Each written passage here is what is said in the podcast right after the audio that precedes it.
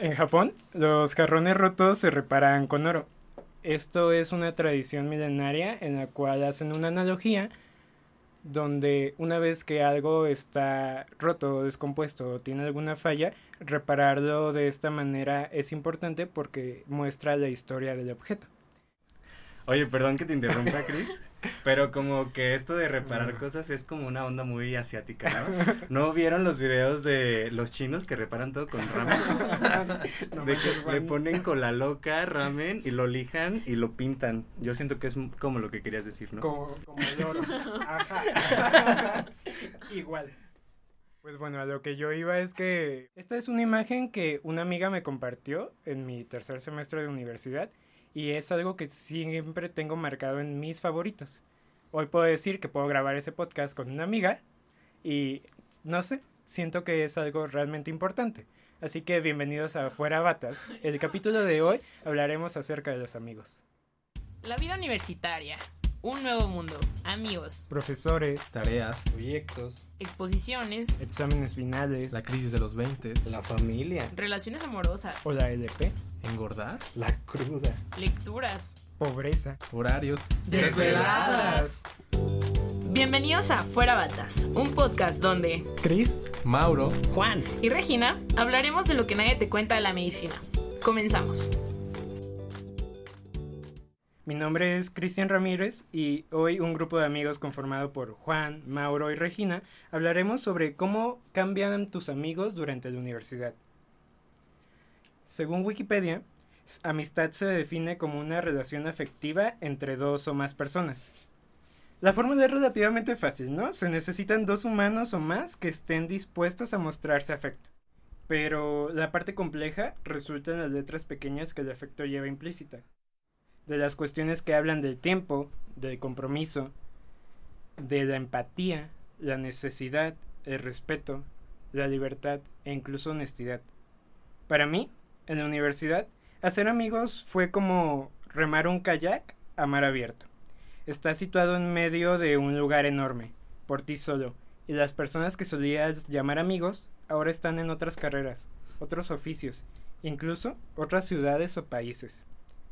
Y después ahí estás tú, en mitad de la inmensidad, donde las olas te golpean en forma de exámenes y la presión aumenta como si nunca dejara de llover, y parece que siempre te estás ahogando. Así que lo único que haces es remar. Luego caes en cuenta que hay alguien más ahí. Personas con su propio kayak que también quieren ser médicos y todos reman para alcanzar una meta similar. Después comienzas a conocer a esas personas nuevas ¿Cómo fue para ustedes conocer a sus primeros amigos en la universidad? ¿En dónde fue? Wow, Chris, qué bonito. no te creo.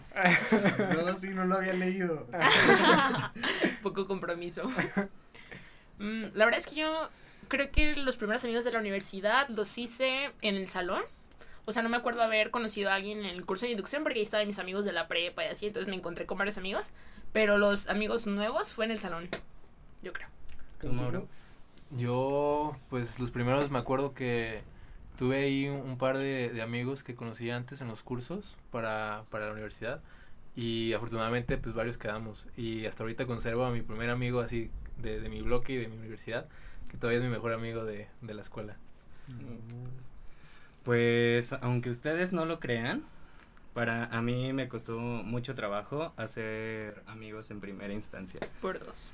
Y digo, aunque ustedes no lo crean, no porque sea la persona más más popular o demás, pero pues quienes me conocen, quien tienen la dicha de conocerme, saben que soy una persona muy extrovertida, entonces en, si yo te si yo les platicara que me cuesta trabajo, que me cuesta trabajo hablarle a personas que no conozco, pues a lo mejor sí se pueden sacar un poquito de onda. Y trabajo a lo mejor a otras personas les cuesta un poco más, ¿no? Pero yo para mí era difícil porque llevaba una semana de clases y recuerdo que no le hablaba a nadie, no, no cruzaba palabra con nadie, a menos de que fuera de, oye, ¿sabes dónde queda tal salón? o qué clase nos toca y demás. Porque, no sé, es algo que, que, me pasa mucho, que si entro a un lugar conociendo a cero personas, me cohibo muchísimo. Mis primeros amigos de la carrera los hice en la biblioteca Ay, Ay, qué Juan. estudioso, Yo- yo Donde no podías hablar. Qué bárbaro, exacto. no podía hablar. Qué buen Qué escenario. oye. bárbaro. Sí, ya sé. Lo- eran de mi eran de mi salón y de repente pues ellos ya se- de alguna forma se habían comenzado a hablar formar un grupito de estudio y pues ellos ya se organizaban y siempre iban a la misma hora que yo entonces yo los ubicaba porque pues obviamente compartíamos muchas clases juntos pero pues no les hablaba para nada no fue sino hasta que una una persona de ese de ese grupito eh, también me ubicó de que siempre iba como ahí yo creo que pensó que los estaba siguiendo. y ya fue cuando me invitó a formar parte de su grupo de estudio, que eventualmente pues se convirtió en una amistad que, que a la fecha sigue durando, aunque pues ya no es como igual, ¿no? Porque precisamente de lo que hablaba Chris, los intereses cambian, las personas cambian con el tiempo, uno llega siendo lo que sus padres criaron y lo que sus medios y su contexto social se for- forjaron. Y cuando sales del nido, cuando sales de de las de las alas de tus papás, pues te das cuenta de que hay un mundo nuevo y expandes tus horizontes y te vas creando nuevos nuevos pensamientos y otras formas de pensar que ya no son compatibles mm, con las personas que a lo mejor dejaste eh, con tus amigos de la prepa o incluso con tus primeros amigos de la universidad, ya no compartes como que esta, esta ideología, pero eso no significa que, que dejas de ser amigo, ¿no? Y así, cada vez vas cambiando, como cada semestre vas cambiando, ellos van cambiando y eventualmente te juntas con personas que comparten como los mismos pensamientos, las mismas ideas. Para la recta de final de la carrera, totalmente tus amigos, muy probablemente tus amigos más cercanos no son con quienes in- iniciaste la carrera. Aunque como ya dije, pues no dejan de ser tus amigos y siempre los vas a querer porque estuvieron para ti en ese momento, en ese momento crucial que fue primer semestre, ¿no? A la fecha yo lo sigo conservando y luego también me pasaba, me pasó, que uno de mis mejores amigos, al que quiero muchísimo, eh, llegó el primer día de clases hablando mucho. Hablaba mucho de temas que a mí no me importaban. Entonces, No sabías cómo todo el primer cállate. semestre yo lo evadí, o sea, yo dije como de, no, esta persona no me agrada, esta persona no me agrada, esta persona no me agrada, hasta que, pues, conforme fuimos cambiando y creciendo los dos, nos dimos cuenta de que podíamos llegar a ser muy buenos amigos, que también es muy, mu- muy dado a que pase esto en una universidad, y más porque, pues, son 350 personas, 350 alumnos, y de esos, pues, vas a convivir con muchísimas personas, y a otras ni siquiera las vas a conocer para el final de esto. Y es que además creo que es como lo que tú mencionabas, ¿no? O sea, las personas van cambiando con el paso del tiempo, con las situaciones que se enfrentan. Entonces, quizá alguien no te caía bien al principio porque no era la misma ideología que tú tenías, pero luego puedes encontrarte y decirte, "Mm, dude, muy bien, ahora somos amigos, o sea. Sí, y también caes en un conflicto ahora porque conforme vas cambiando de grupitos de amigos o de amigos cercanos, eh, los que tenías antes te reclaman tiempo. Te, te- de repente Sí, te ven, no sé, como en, en un lugar o en tus Insta Stories o lo que sea. Y es como Es de- que Juan es influencer. Gringo. me ven muchas personas y te ven y te mandan mensajes de que oye, ¿por qué nada más con ellos? Que no sé qué. Y pues tú no sabes qué contestar porque a lo mejor compartías cierta clase con, con ellos, te fuiste porque tuviste la oportunidad, una hora muerta, una hora libre, lo que sea. Y pues no sabes qué responder, te sientes mal, crees que no, porque no puedes eh, compartir tiempo, porque tiempo es lo que te hace falta, ¿no? Eh, con tanta preocupación, tantas carreras, ta- perdón, tantas materias. Ay, Ay, tantas Qué carreras, es capaz, que yo qué llegué bárbaro, cuatro al mismo tiempo. Asombroso.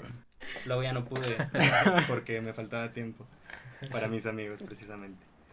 Y pues te reclaman tiempo que no tienes, aunque es siento que esto es más dado con los amigos externos a la carrera, porque los amigos internos de la carrera eh, pues sufren por lo mismo, ¿no? La falta de tiempo que, que hay o la incompatibilidad, entonces no es como que te reclamen tanto.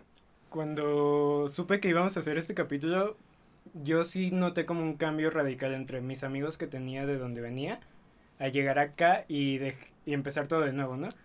Entonces le pregunté a, a esa amiga, le dije, oye, ¿cómo fue para ti el ser mi amiga cuando yo empecé la carrera? Uf. Ok. Uf. Pues la verdad es que soy muy directo y me gusta preguntar demasiadas cosas. Entonces fue como, pues fue tu culpa. A la madre. Apoyo. ¿Sí? ¿Por qué?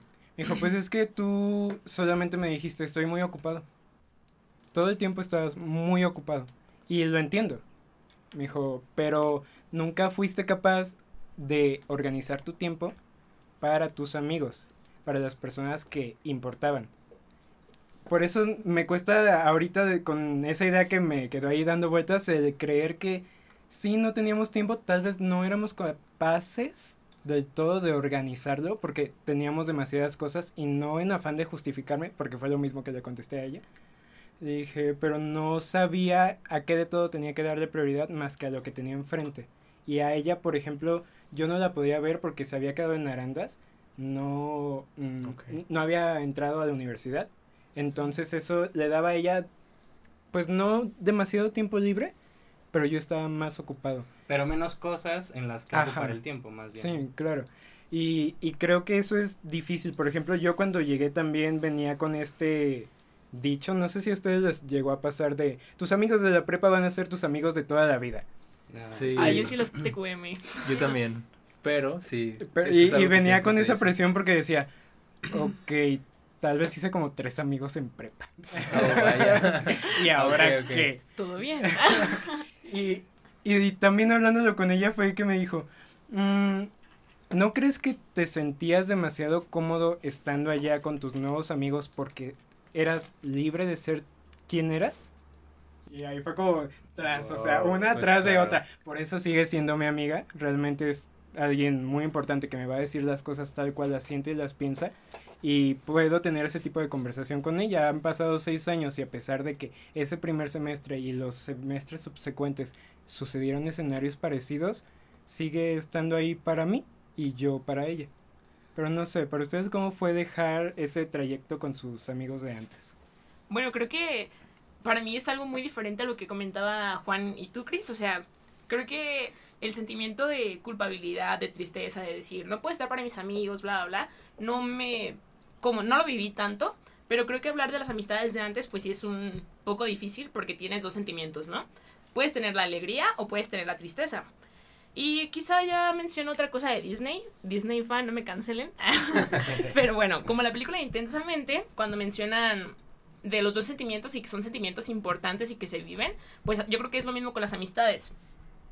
Eh, una amistad yo la considero pues de los regalos como más importantes que una persona puede llegar a tener y también a ofrecer, ¿no? Son dos partes importantes. Tú tienes, estás recibiendo, pero también debes de ofrecer a los demás.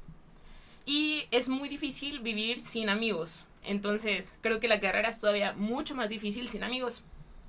Los quiero poner como un poco en contexto de cómo fue mi, mi proceso con mis amigos de antes. Y para esto les quiero explicar que pues yo venía de la secundaria y la prepa donde todo era un ambiente bastante cool. O sea, yo recuerdo que la prepa yo me la pasé increíble. Gracias a todos mis amigos, los quiero mucho. Y pues bueno, era, era muy fácil saber que tenía su apoyo. Por ejemplo, teníamos que hacer una expo de Japón.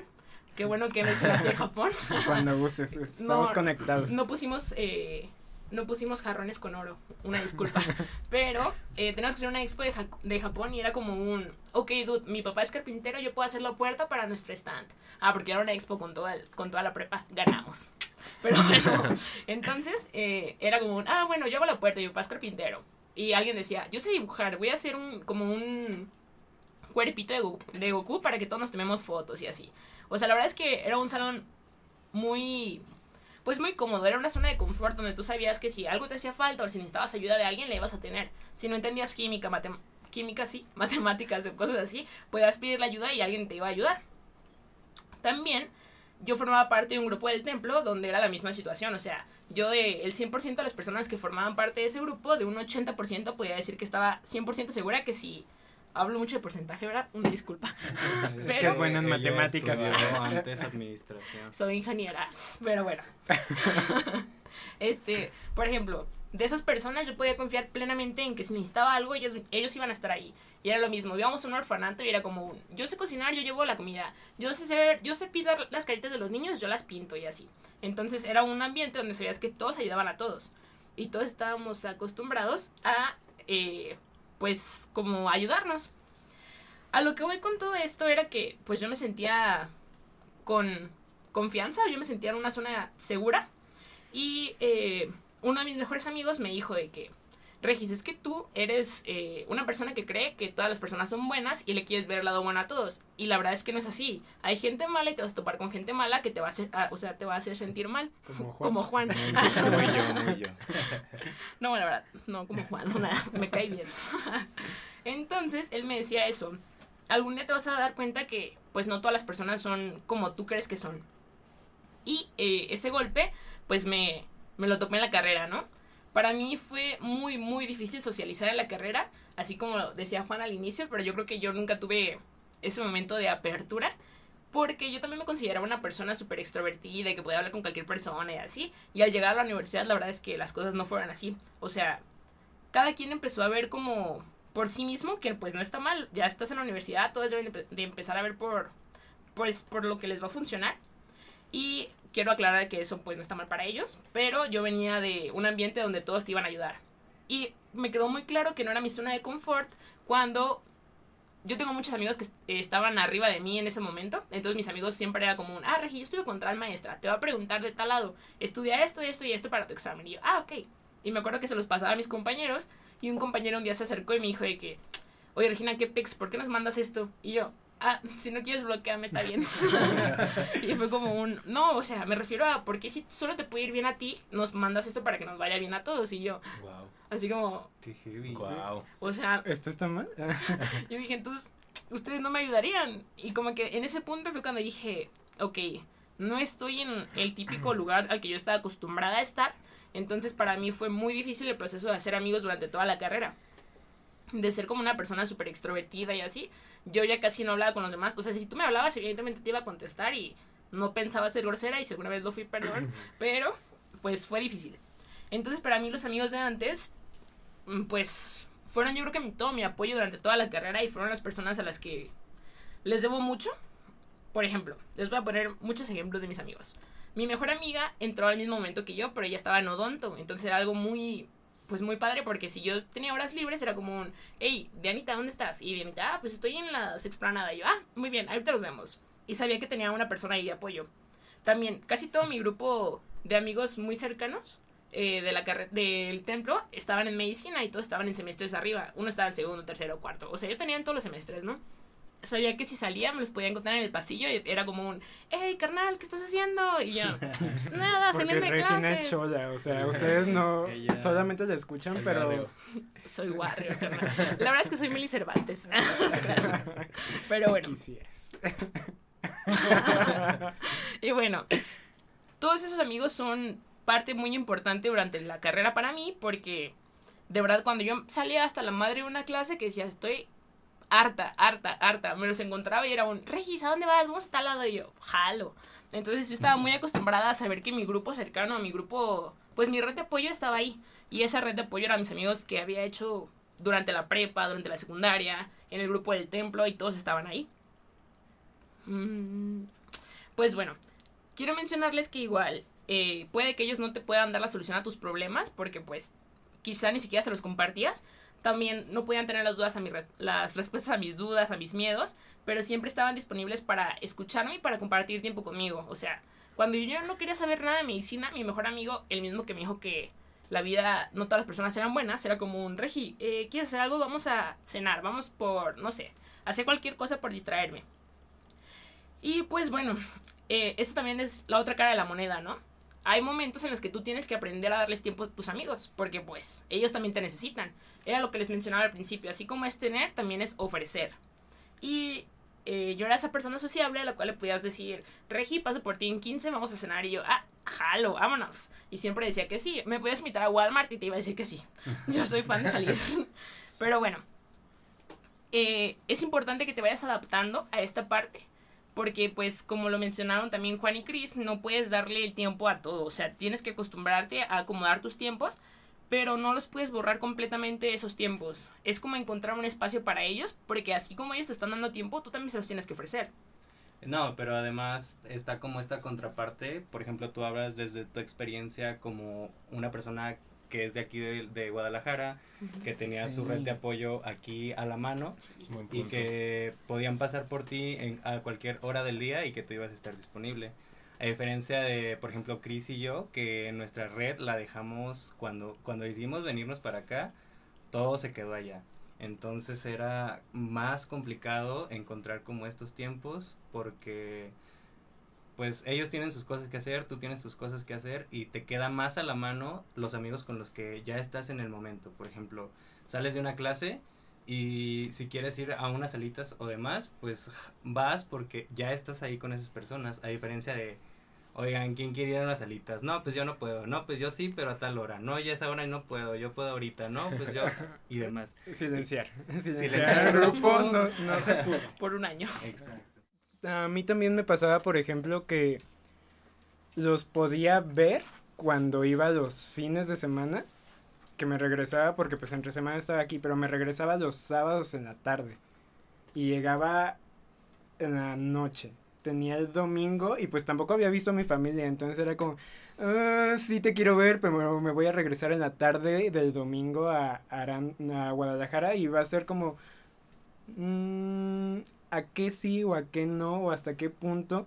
Porque también estaba después ese remordimiento de estoy viniendo a ver a mis papás y me voy a salir de la casa. Sí, E- totalmente. Era incómodo y no porque ellos me dijeran algo, pero yo me sentía como distante a todo y no sabía a qué de todo enfocarme. Sí, era como estar soltando migajas de tiempo a todos y pues en ninguna pasabas tiempo de calidad. O también de repente tenías la oportunidad de salir y te remordía todo el tiempo la conciencia de que al día siguiente tenías un examen y no disfrutabas la salidita por más pequeña que fuera, media hora, una hora que le dedicaras, no la disfrutabas porque en tu mente estabas como con esto de tengo que llegar a estudiar. Sí, Eh, entre más tiempo pase aquí, más menos voy a dormir porque mañana me toque estu me toque examen o prevaloración o demás. Y que, ojo, o sea, esta parte del capítulo no se trata de victimizarnos. Mm. Ah, eso es muy importante. Pues que creo que es lo mismo de los dos sentimientos. Silva Herrera, ya. Ya Sí, se la- fue. por favor. Ya se fue. Ya se fue.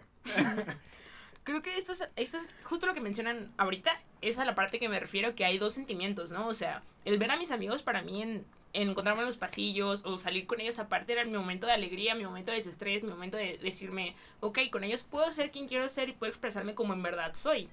Pero es la otra parte, o sea, tú, tú sabías que tenías que ofrecer a ellos también tiempo porque también te necesitan. Entonces, como ese sentimiento de culpabilidad y decir, dude, me necesita, no puede estar ahí, o sea, qué pésima persona soy, bla, bla, bla, creo que es también la otra parte que se vive.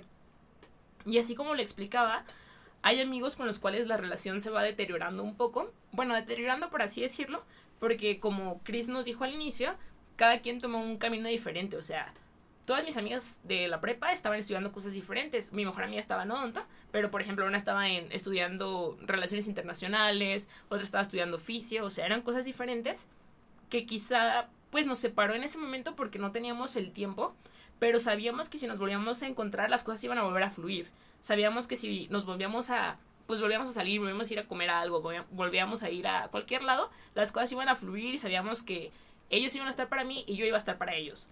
Porque, bueno, el fin de todo mi choro, este del pasado, el presente, bla, bla, bla, es que yo considero que la, pues la amistad es lo más preciado que puedes tener.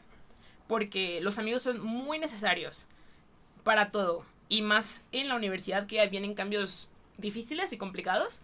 Es muy importante tener al lado a las personas con las cuales te sientes contento.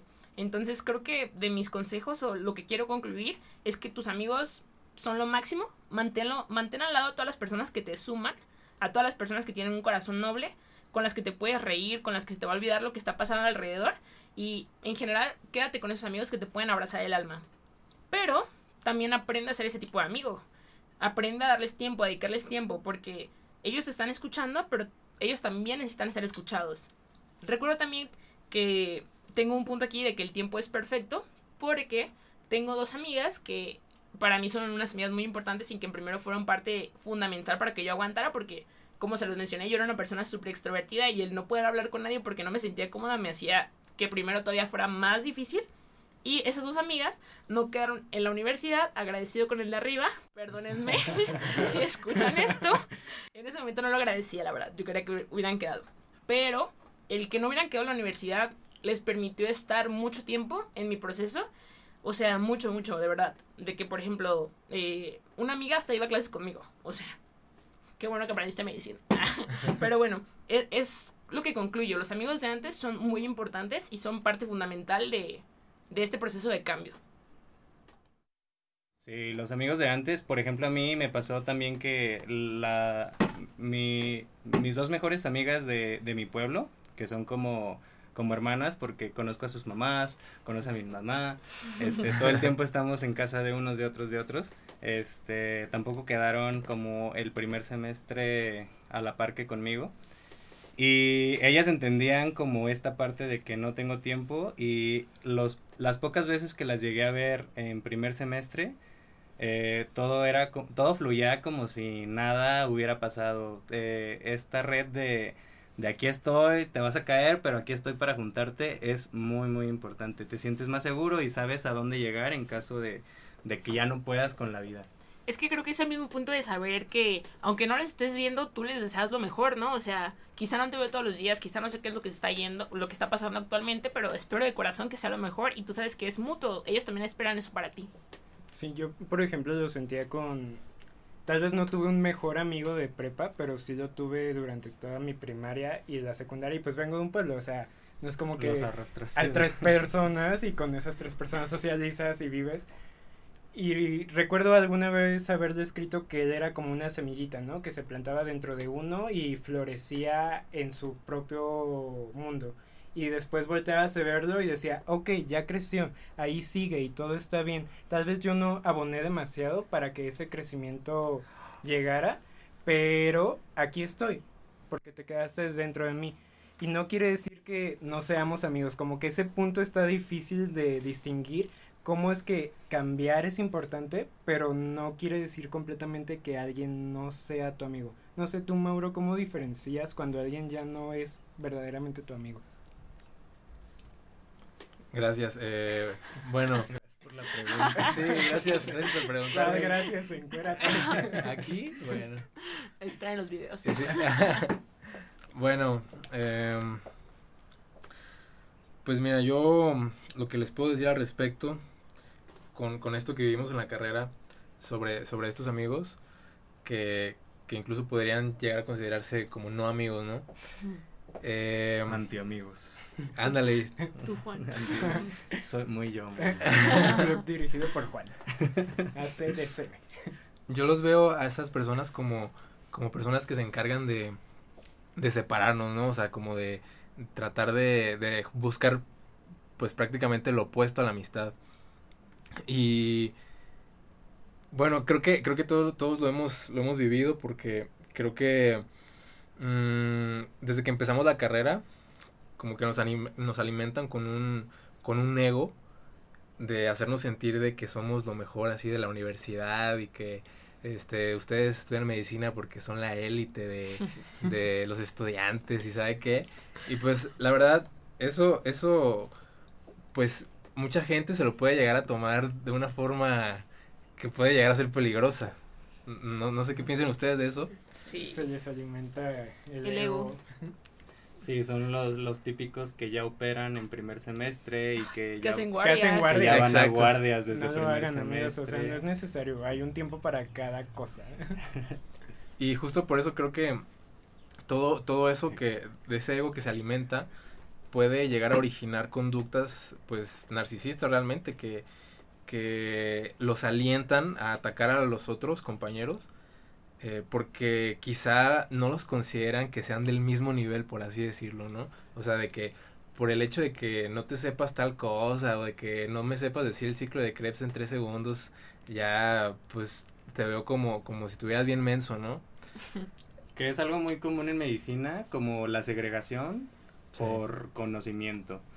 eh, luego te das cuenta de que los, lo, la élite de, de la medicina pues son los promedios como más altos y así se va segregando. Es como, es, no sé, algo muy feo, pero es algo muy común. Y a lo mejor no está mal porque estas personas comparten como los mismos intereses o el mismo interés como de, retroalimentarse entre ellos, compartirse ciertas cosas y seguir siendo los mejores, ¿no? Pero luego sí es súper obvio cuando cuando un, una persona de promedio bajo va de oyente a una clase con pura gente que tiene promedio alto, luego es como de, ¿y para qué viene? Eh, ¿Y tú qué haces aquí? ¿Para qué? Si, si no lo alcanzaste, ¿por qué, qué estás haciendo aquí? Y pues eso nada que ver, o sea, si esa persona quiere salir del hoyo, pues tiene todo el derecho del mundo a salir del hoyo y tú deberías ayudarlo e interesarte por esa causa. Aparte siento que le dan como demasiado peso al promedio como estándar de conocimiento. Y también utilizan esta estrategia de minimizar las capacidades del otro solo por no saber algo que ellos conocen específicamente. Siento que nada más para alimentar un tipo de inseguridad. Pero no sé. Esa es mi humilde opinión. Pero, cada quien. Uno de mis amigos, también de los mismos amigos del grupo, siempre nos mencionaba que detrás de cada persona difícil hay una historia difícil. Entonces era algo de lo que yo siempre pensé cuando nos... bueno, cuando me topaba con ese tipo de personas de que un yo, yo solamente decía, hijo de tu pinche madre, o sea, como porque... Perdón por la palabrota, pero, ya estuvo suave. Pero ya estuvo suave. O sea, no, yo solo decía que, no mames, porque, o sea, porque, ¿qué es lo que los hace ser de esa forma, no? Yo solo pensaba eso en ese momento porque, pues, yo venía de mi zona de confort, donde todos nos ayudábamos, y era como un, ok, Regina, no, o sea, no lo trates de pensar más, hay personas difíciles, o sea, ya, síguelo, déjalos ir y ya. Y de hecho creo que justo por eso estas personas pues pueden llegar a hacer eh, algunas críticas que, a que yo podría considerar como inútiles y negativas en el sentido de que pues no te van a servir para mejorar y lo que te tratan de transmitir es, es algo totalmente pues negativo, ¿no? Entonces eso las convertiría en críticas destructoras realmente, que no te van a sumar nada. Y eh, es curioso que muchas veces a quien se los dicen son personas que aprenden diferente realmente y no, no, es, no son personas que tengan, este, pues, no sé, como un sesgo de conocimiento muy grande, o sea, realmente pues su forma de, de impartir justicia, por así decirlo, es un poco, es un poco... Señor justicia. Batman eres tú. y eh, yo creo que eh, esto, estas conductas también nos pueden llevar a, a pensar en algo que, que quizá muchos lo hemos pensado alguna vez. Y bueno, yo, yo me confieso aquí ante ustedes, yo alguna vez lo llegué a pensar, pero después, después cambié mi mentalidad. Y es esta idea de que eh, en los primeros semestres solo a muy pocos dejarías que atendieran a un familiar, ¿no? Eh, así como, como para decir que pues solo a los que yo creo que, que saben y a los que yo creo que, que tienen como el conocimiento que yo creo aceptable, pues lo dejaría, ¿no? Y creo que eso, eso puede hacer incluso más grande este, esta situación, ¿no? De la segregación que nos decía Juan. Y que yo creo que ese no es el camino a tomar, o sea, yo creo que aunque, aunque quizá muchos lo hemos pensado así, pues realmente todos estamos en el mismo barco, o sea, todos estamos aquí, todos estamos tratando de, de aprender, de dar lo mejor de nosotros, de pues prácticamente buscar el, el, fin pues común de la medicina, ¿no? Que es atender bien al paciente realmente. O sea, eh, y creo que eh, por eso tenemos que cambiar esa mentalidad y realmente pues apoyarnos y acortar esas brechas que hay entre nosotros y, y, esas lagunas que puedan existir. De tal forma que, por ejemplo, si, si yo veo que, que yo entiendo muy bien un tema o o que leí un artículo así chido que explica bien una cosa, pues, oigan, así como, como lo hacía Regina, ¿no? De que, oigan, pues se los comparto. Me bloquearon. Ándele, por querer participar. Desterrada. es broma. De compartir estos, estos conocimientos, porque, pues realmente, eh, no se trata de, de pues de señalar a los que no saben, sino yo, yo creo que se debería de tratar de, de pues tratar de llegar al mismo nivel todos, a todos al, mismo tiempo, ¿no? Y creo que eso es a, donde tendríamos que, que, empezar a ver para empezar a, a pues a evitar esas, esas conductas que nos llevan a, a, separarnos. Y yo creo que siempre va a haber gente que, que va a tener esas conductas, o sea, nosotros ya lo hemos vivido en toda la carrera, en el internado, o sea, siempre, siempre hay, hay gente así.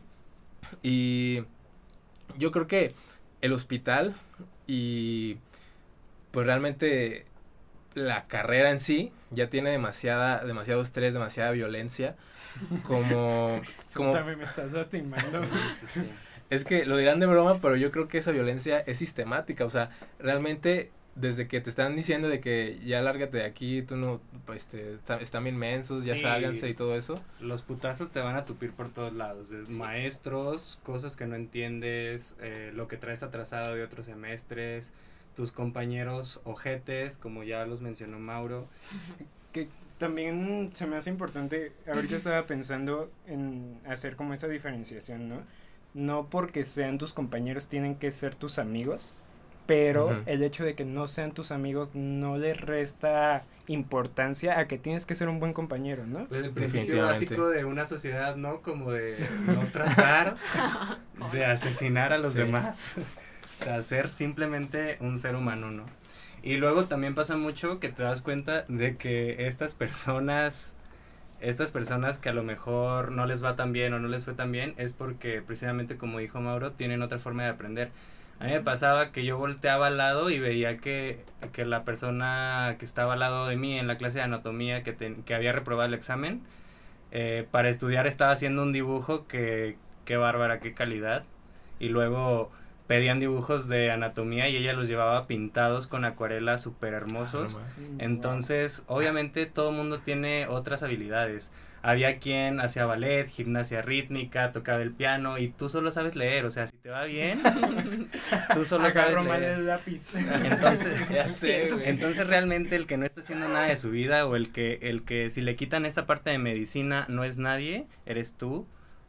arroba Mauro. Ay, oye, güey, violencia sistemática en el podcast. Yo quiero mencionar algo de lo que hablaba Juan ahorita justamente, uno de los maestros que más marcó en primero, yo creo que por los cuales sobreviví, nos mencionaba en las clases que todos teníamos habilidades diferentes, ¿no? Cada quien puede aprender de forma diferente y que quizá el sistema educativo, lo mismo el punto del promedio, solo te va a evaluar con el promedio un examen y si sabes, qué cool, o sea, es la, es la habilidad que debes de demostrar. Pero él mencionaba que para ser buen médico tienes que tener tres cosas. Uno, saber ser, o sea, saber ser una buena persona, no solo un buen, un buen médico, tenías que saber hacer, o sea, no solo la habilidad de leer, como era, lo que decía Juan, y también tenías que saber saber de conocimiento. Entonces creo que es algo de lo que es muy difícil que las personas sepan porque creen que solo el conocimiento se evalúa en el promedio y es el mismo punto de cómo te alejan si no tienes buen promedio o si creen que no eres inteligente para contestar los exámenes cuando en realidad puedes tener habilidades muy diferentes y que creo que en el internado se demuestra bastante eso, o sea, sí la habilidad social de hacer una historia clínica, de poder tener un buen contacto con el paciente, todo eso se ve demostrado en otros puntos. Cada quien tiene un momento para brillar. El punto es que no, no los alejes por, por creer que no son igual de buenos que tú. Sí, que a fin de cuentas un paciente se va a quedar con el, el médico que le dijo buenos días, cómo está, cómo se siente, aunque no haya participado nada en el abordaje diagnóstico o terapéutico, a, con el, el, residente que abordó al paciente, lo trató y gracias a ese, a ese médico está, donde, está vivo. Pues no porque ni siquiera se presentó, no lo conoció, no sabía ni quién era o en el pase de visita lo ignoró totalmente, ¿no? Sí. Y pues con todo esto yo lo único que les puedo decir de eh, para, para finalizar yo es que pues sean buenas, buenos estudiantes, eh, aprendan a ser buenos médicos, pero sobre todo sean buenos compañeros, porque ustedes no saben si después eh, ustedes van a estar en esa situación, entonces, pues de todo corazón yo les yo les invito a ser así, no sean no sean como Juan en, en, en segundo semestre, por favor. No me quemes. Pero sí, no sean como yo. Es que definitivamente es eso, ¿no? Uno tiene que ser o podemos iniciar con el tipo de amigo que te gustaría tener Y reafirmo mi punto inicial uh, sobre la idea de que la amistad en la universidad es como remar en un kayak a mar abierto. Pero me gustaría que entendieran conmigo la idea completa. A ver, si no lo entendieron, se los voy a explicar. Se lo voy a explicar con manzanitas. Aunque no lo pidieron. Ni modo, se graba, se queda y, y lo están escuchando, así que uh, podemos editar esa parte. no es obligación. y el güero ya. ¿Otra quiere que lo quite? Que lo, que lo silencie. Bueno, a lo que voy es que me gustaría que entendieran conmigo que a lo que me refiero con mar abierto es a la, la, definición propiamente de eso. Un mar abierto es aquella extensión de agua tan amplia que tiene comunicación con el océano. Y creo que para lograr una buena amistad el punto clave es eso, comunicación tan amplia que te lleve a conocer tantas personas distintas y que te permita no solamente enfocarte en ti. La manera en la que nos relacionamos y cómo establecemos un vínculo es de lo más importante para una amistad. Y aunque todos estamos asustados en la universidad y tenemos miedo, somos temerosos, no solamente por el montón de cambios que ya están sucediendo, y que creemos después que lo único que podemos hacer es utilizar esas habilidades que ya traíamos de antes para seguir y pues continuabas remando, ¿no? Ese, ese es el punto de crecer, aprender de ello y sacar algo, algo nuevo. En, esa inmensidad de, del océano, pues siempre va a haber algunos amigos que se van a sentir como un salvavidas, que te van a extender la mano, te van a rescatar en medio del caos y el viaje se va a volver menos pesado. Es como si pegaran cosas con oro, ¿no? No solamente se va a tratar de querer, sino en saber querer, en medida que tus posibilidades te lo permitan y de acuerdo a las necesidades de afecto del otro. Reafirmadas siempre por una comunicación asertiva.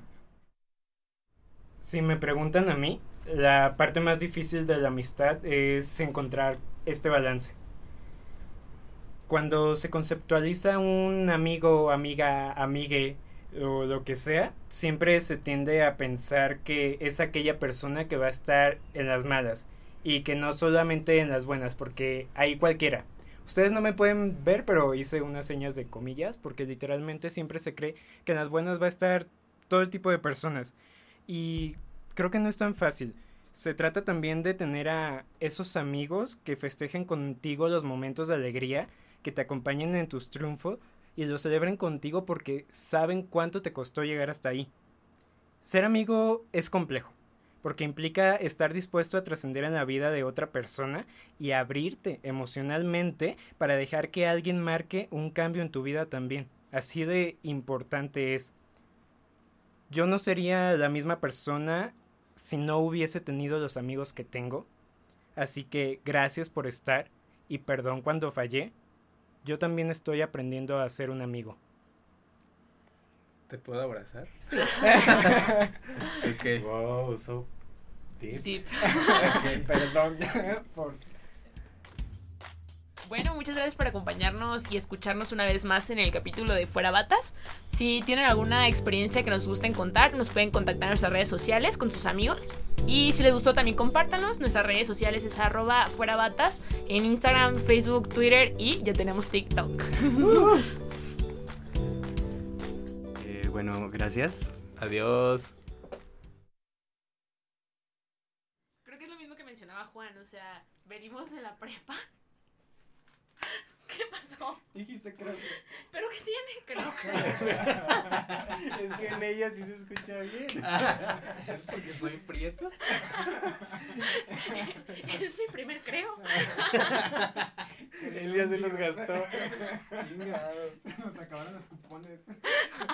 Bueno, perdón, vuelve a iniciar. Ya no diré creo que.